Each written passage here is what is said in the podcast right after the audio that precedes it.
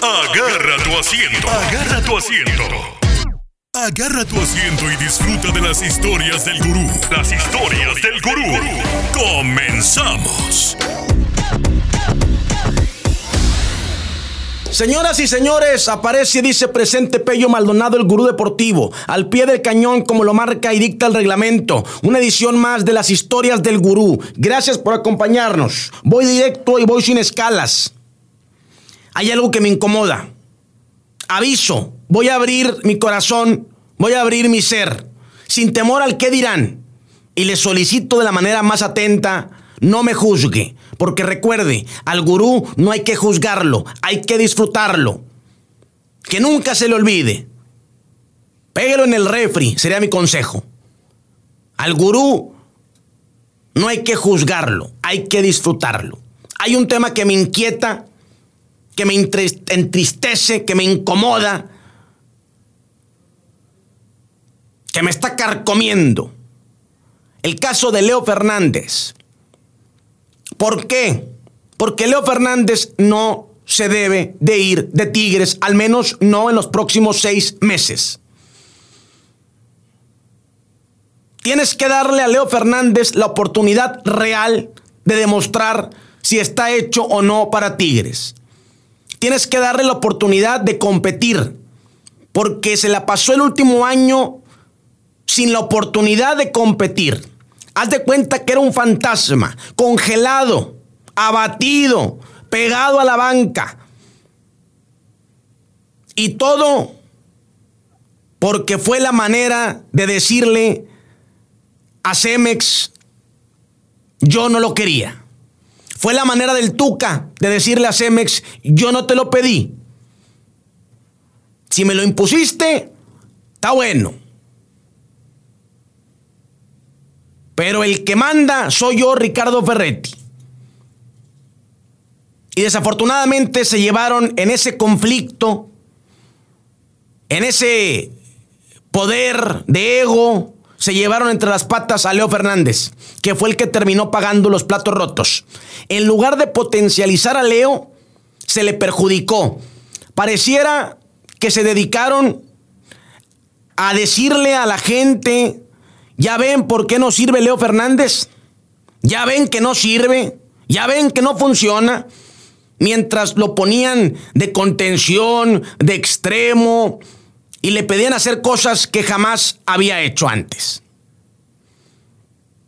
No podemos decir que Leo Fernández la va a romper en Tigres, al menos no por ahorita, pero sí es el deber del equipo de Tigres darle el beneficio de la duda, llevarlo a la pretemporada,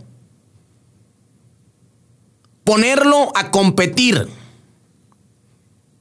y que el tiempo junto al fútbol digan si Leo está hecho para Tigres o no. No lo puede sacar ahorita. No quiero ni imaginármelo. Oye, gurú, pero es que Leo Fernández puede ser una buena moneda de cambio. Me vale moder. Hay otras monedas de cambio. Luis Quiñones ya no quiere estar aquí en Tigres. Se quiere ir de Tigres. Úsalo como moneda de cambio. Guido Pizarro, con todo respeto, el capitán, el que le ha dado tanto al equipo de Tigres. Desde que regresó, no ha vuelto a ser el mismo Guido Pizarro que se fue a Europa. Y ya van tres años. Y el último torneo de los peores que ha tenido Guido Pizarro. Y no es nada personal, porque Guido, según me dicen, es una extraordinaria persona, un gran ser humano, un mejor compañero. Por algo era el capitán del equipo. El que se acerca a preguntarle al compañero, ¿qué te falta? ¿Cómo estás? ¿En qué te ayudo? el que cuando Tigres contrata un refuerzo le marca por teléfono, cuenta conmigo, aquí estoy para lo que necesites. En el tema personal y profesional no hay ningún pero que ponerle a Guido Pizarro. Aquí estamos hablando del fútbol cancha, de rendimiento. Y ese en Guido Pizarro ha dejado mucho que desear. Yo pondría a Guido Pizarro por encima de Leo Fernández. Y en primer lugar, a Luis Quiñones, hablando del famoso tema moneda de cambio. Que si Tigres va a buscar a Orbelín Pineda porque hay un interés real y va a poner millones sobre la mesa, pero también Cruz Azul va a pedir un futbolista. Al menos. Ahí está Luis Quiñones. Ahí está Guido Pizarro. Ahí está Jordan Sierra. Monedas de cambio que tienen que ir antes de Leo Fernández. Oye, gurú, pero es que cuando jugó no demostró. Aguántame poquito. Leo terminó promediando de dos a tres pases clave por partido. Y un pase clave significa poner a tu compañero en posición de gol. Y para que se den una idea, el que ha liderado ese rubro de los pases claves es el Chapito Montes y promedia tres por juego. Fue casi lo mismo que promedió Leo Fernández con los pocos minutos que tuvo con el equipo de Tigres. Aldo Cruz se tardaron 13 juegos en verlo. Y todos creíamos, ah, es que no lo ponen porque es malo, entrena mal, con razón no tiene oportunidad. ¿Qué tuvo que pasar? Expulsión de mesa, lesión del Chaca, entre otras tantas cosas. Se alinearon Júpiter y Saturno. Y recibió una oportunidad Aldo Cruz. Y ya no soltó el puesto. Pero ¿por qué fregados nos tuvimos que esperar 13 partidos? Leo Fernández el torneo pasado fue titular contra Santos y fue el mejor de la cancha para Tigres. Contra Necaxa, con un equipo alternativo y poniéndole como compañero arriba a Julián Quiñones.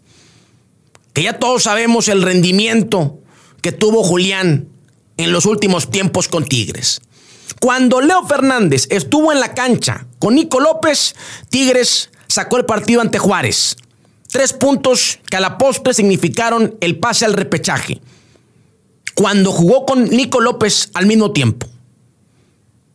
Ah, y se me olvidaba también, contra Chivas, no, contra el Atlas en repechaje.